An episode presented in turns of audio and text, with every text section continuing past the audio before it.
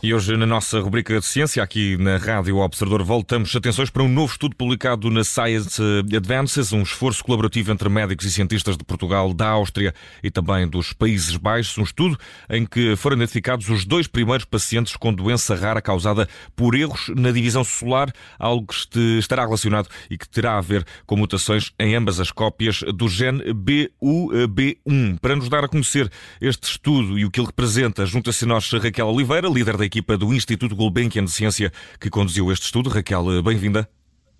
Olá, boa tarde, Vicente, obrigada. E, e, vamos já começar por perguntar que gene é este, o B1B1, eh, pelo que é que ele é responsável e como é que ele atua na divisão eh, das células, nesta, nesta também, para percebermos melhor esta descoberta. Uh, pois bem, uh, portanto, este gene, no fundo, codifica para uma proteína que é muito importante para monitorizar e também para ajudar à segregação uh, correta dos cromossomas durante a, a, divisão celular. Portanto, cada vez que as células se dividem, nós temos muitos cromossomas nas células que têm que ser segregados de forma equitativa para as duas células filhas e, obviamente, se isto fosse feito ao acaso, daria muitos erros, não é? E então existem diferentes proteínas uh, que, no fundo, atuam como pontos de controle uh, uh, para garantir que esta divisão ocorre de forma correta. E é isso, portanto, o, gene BU1, como chamou, que nós chamamos BUB1 em inglês, é, é, precisamente uma das proteínas deste conjunto de, de, moléculas que ajudam a que não haja erros na divisão das células. E a divisão não equitativa das células acaba por eh, gerar problemas eh, de, de saúde. Pensava-se que até aqui não era compatível com a vida, uh, o estudo veio provar que não. Que tipo de problemas de saúde é que podem resultar daqui, Raquel, na, na, na, nas falhas fundamentalmente que este gene tem no papel da divisão das células? Uh, pois, portanto, quando há erros uh, muito grandes na divisão das células, aí efetivamente isto não seria compatível com a vida para, para qualquer organismo. O que acontece neste caso, e foi isso que foi uh, interessante de, ver, é que efetivamente existem erros eh, mas a uma percentagem que torna eh, eh, a vida possível, não é? Portanto, não é que o organismo tenha todas as células a dividir de forma incorreta.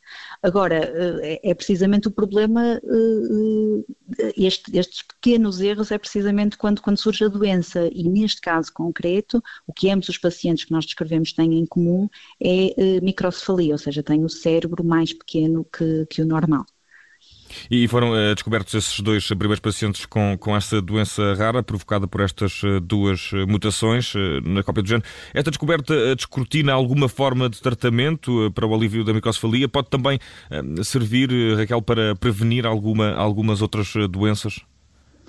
Sim, eu penso que aqui o mais importante, estas doenças de desenvolvimento normalmente são, são de, de difícil cura, não é? Portanto, foram eh, durante o desenvolvimento do, do organismo, eh, eh, as divisões deveriam ter sido corretas e não foram, e acaba por ser difícil reverter esses problemas. Agora, o que é muito importante é como este gene está associado também, uh, neste caso concreto, como está associado também, por exemplo, ao aparecimento de cancro, uh, é importante para seguir estes pacientes, de forma a, por exemplo, terem um controle mais apertado para o desenvolvimento do cancro. Portanto, nos dois casos, obviamente, ainda são, ainda são jovens, até agora não há, não há qualquer indício que tenham qualquer associação de desenvolvimento de cancro, mas é algo que os médicos agora, obviamente, estarão mais atentos uh, para seguir. E, para além disso, isto é importante para que a comunidade médica saiba que podem existir mutações compatíveis com a vida neste gene e que possam utilizar este gene para o diagnóstico de, de casos de doenças raras que ainda não estão diagnosticadas. Que ainda não estão diagnosticadas e, por exemplo, para, para prevenir hum, à nascença, a identificação, é possível identificar de alguma forma estas mutações antes de, por exemplo, o nascimento de um bebê para prevenir hum, certas, ou pelo menos para fazer o rastreio de certas condições Raquel? Sim, portanto, estas, eh, estas eh, mutações que nós quando chamamos bialélicas, significa uhum. que são em ambas as cópias, eh, estão herdadas quer do pai, quer da mãe. Uh, uh, portanto, à partida seria possível uh, diagnosticar uma probabilidade de acontecer se fossem feitos os diagnósticos no, quer no da mãe, quer do pai, é? a sequenciação do genoma deles. Obviamente isto são casos raros, portanto não é propriamente uma, uma, portanto, neste caso é preciso que haja a coincidência de quer o pai, quer a mãe tenham cópias uh, com erros uh, neste, neste próprio gene. Portanto, eu não acredito que isto seja um método diagnóstico que vá ser usado uh, de maneira corriqueira, mas, por exemplo, se houver indicações que existe este, este tipo de mutações na família, de forma hereditária, por exemplo, pode ser feito um, um, um controle a nível do genoma dos pais para perceber se há probabilidade de, dos filhos virem a ter um, um caso como este. E, e, falava também há pouco da, da, da questão eh, da, das eh, doenças oncológicas, a descoberta desta, desta, destas mutações e de como funcionam, podem também eh, fazer antever alguma forma uma, uma, tratamentos diferenciados, ou pelo menos diagnóstico de, de, de doenças oncológicas, Raquel? Pois, eu penso que agora é, é, é preciso, obviamente, terem a, a, descoberta de saber exatamente qual é que é o gene e, e, neste caso particular, esta é uma das proteínas mais estudadas por, por nós, uh, investigadores fundamentais, que estudam a, a, como é que o processo de divisão uh, existe é? Como, é que, como é que ocorre?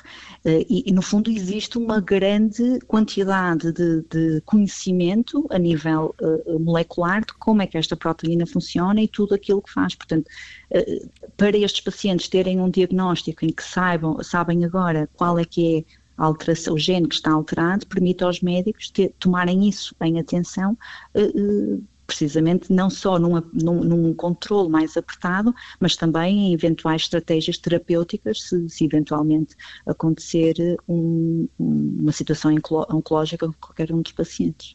Raquel Oliveira, líder da equipa do Instituto Gulbenkian de Ciência que conduziu este estudo, um esforço colaborativo entre médicos e cientistas de Portugal, da Áustria e dos eh, Países Baixos, em que foram identificados os dois primeiros pacientes com doença rara causada por erros na divisão celular, algo que tem a ver com mutações em ambas as cópias do gene BAB1. Fica também aqui a correção em inglês. Raquel Oliveira, muito obrigado por ter juntado a nós eh, na ciência da Rádio Observador. Obrigada. Obrigada pelo convite.